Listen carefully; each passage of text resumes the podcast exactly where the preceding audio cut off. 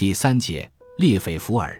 日常生活批判理论在当代法国马克思主义的发展演变中，列斐福尔扮演了一个极其重要的理论角色。从他最初与人合作翻译出版马克思的1844年经济学哲学手稿和列宁的哲学笔记，到他出版《辩证唯物主义》一书，再到他后来接连出版巨著《日常生活批判》和《现代世界中的日常生活》等书，尽管他的理论问题及其相关著述发生了许多变化，但是他从来没有离开过如何发展马克思主义这个主题。可以说。他自始至终都坚守着认识世界和改变世界的思想初衷。对于马克思主义的基本理论，他曾经表明过自己的态度：我们不仅需要坚持马克思的一些基本观点，而且还需要增加一些新的观念。在哲学、逻辑学、美学、社会学等方面，列斐福尔都有许多开创性的理论成果，这使得他成为了与阿多尔诺、布洛赫、卢卡奇。马尔库瑟等齐名的马克思主义理论家，他的最具代表性的著作《日常生活批判》在法国思想界和当代西方马克思主义中间产生了深远的影响，因为他开创了别有新意的日常生活批判理论。有研究者将列斐福尔的作用比喻成一根导线，他的思想可以将法国当代的几代知识分子及其思想文化运动串联起来。从那些超现实主义和达达主义的革命先锋派诗人，到普通的法国共产党员；从国际境遇主义理论家到1968年的造反学生，我们这里将集中考察列斐福尔的日常生活批判理论，看看他是如何从一位马克思主义的理论家转变为一位影响深远的文化研究者的。他的文化批判建立在具体细密的社会学研究和文化研究之上。而且是从现代社会的日常生活现象入手的，他的日常生活批判不仅标志着当代西方马克思主义的理论转向，而且也确实推进了马克思主义理论的发展。如何解释马克思主义的理论？这是列斐福尔最初的关注点。在一九三九年出版的《辩证唯物主义》一书中，他主要探讨了两个重要的理论问题。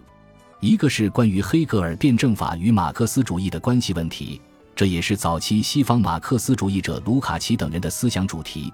二是关于人的异化和人道主义等理论问题，这也是出现马克思的手稿热之后最吸引西方学者的一个事关马克思主义理论性质的问题。正因为如此，该书出版之后受到关注，成为许多法国激进知识分子的理论读本。他在很长的时间里被称之为辩证唯物主义之父。在这本书中，他将马克思主义的哲学方法论解释为总体性原则。同卢卡奇他们一样，他也想通过挖掘马克思与黑格尔的思想关联来恢复辩证法的名誉，从而克服用旧唯物主义或者经济主义来解释马克思主义的理论弊端。在他看来，研究孤立的存在只是人的思维的初级阶段。哲学的思维活动就是要再现整体，哲学从来都试图把各种因素自觉地归结到整体之中，其采用的方法既有唯心主义的，也有唯物主义的。不过，他们在存在的理解上面都有明显的片面性，因为他们没有看到任何存在物都是由主观的东西与客观的东西紧密联系起来的。辩证唯物主义的总体性原则就超越了唯心主义和唯物主义的局限性。因为它是从总体性辩证法的角度，从主体和客体的相互作用中去把握世界存在的。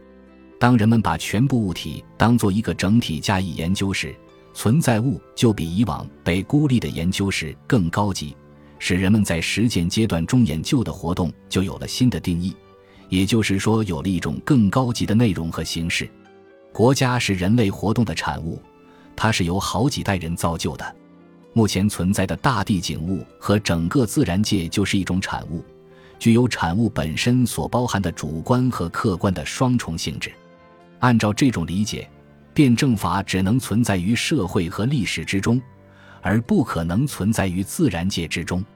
因为辩证法不是一种本体论意义上的运动规律，而是一种总体性的辩证方法论。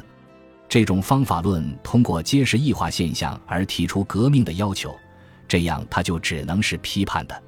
如果辩证法是从对自然界的研究中得到的，那它是怎样成为革命的？又为什么是革命的呢？如果辩证法是从革命的批判和历史的分析中得到的，那么人们又怎样和为什么会在自然界中找到辩证法呢？列斐福尔从方法论的意义上肯定了辩证法的批判性和革命性，以此来强调人类实践活动中的总体化原则。并且否定了庸俗唯物主义和非辩证反应论对于马克思主义的错误理解。在列斐福尔看来，在全面深入阐述马克思主义理论方面，确实存在着一些障碍。不少马克思主义理论家只是从字面上来解读马克思主义，不能从总体性辩证法及其方法论上来把握马克思主义的理论性质，只会机械的背诵和照搬马克思的现成结论。另外，有些理论家又过于自由地发挥马克思主义的理论思想，按照自己的理解和需求来修正马克思主义。最为严重的是马克思主义的官方化问题。马克思主义一旦变成官方学说，变成了利用并且滥用权威的论据，它就不再提供人们所期待于它的东西了。马克思主义主要是朝着有效的却简单化的群众教育的方向发展起来了。马克思主义随着他的获得胜利，他的成为官方学说和他的制度化而从此枯萎了。这种枯萎的马克思主义是不可能产生出大量的著作和作品而使得它的官方化具有生命力的。列斐夫尔认为，推动马克思主义的理论发展，必须要彻底抛弃教条主义，抛弃官方化的权威解释。在抓住马克思主义的总体性方法论的基础之上去回应现实的矛盾和问题，无论是自然科学还是社会科学，在推动其理论发展上面，都需要遵循两条原则：首先是要保证其思想观点和基本概念的连贯性；其次是要吸取新的研究手段和新的理论概念。面对现代社会中的异化现象及其日常生活问题。列斐夫尔力图挖掘和发挥马克思手稿中的异化思想，以期构建一个以异化概念为核心的日常生活批判理论。他一方面坚持马克思的异化思想及其后来的具体化解释，另一方面强调还需要对异化现象进行更加具体化的研究。于是，就需要在马克思引进政治经济学之后，再引进社会学理论，将异化概念与日常生活紧密联系起来。从马克思主义的发展史看，关于日常生活的研究确实是一个全新的理论领域。日常生活批判的出版确实体现出了列斐福尔的理论创新之处。在日常生活批判理论中，列斐福尔围绕着日常生活现象来分析异化问题和总体的人，创建一种日常生活批判理论。当然，不仅仅是完善马克思主义的需要。同时，也是对西方现代化生活的一种积极回应。人只有在日常生活中才得以实现，这是列斐福尔的理论出发点。因此，他一再强调要重新看待日常生活在人类生存中的基础性地位。哲学家们往往将日常生活拒之门外，一直以为日常生活是非哲学的、庸俗的和毫无意义的。只有摆脱经验生活，才可以更好的思考。相反，我认为应该将日常生活放进哲学研究的领域，把它作为哲学思考的对象。在列斐夫尔看来，尽管马克思没有明确提出他的日常生活批判理论，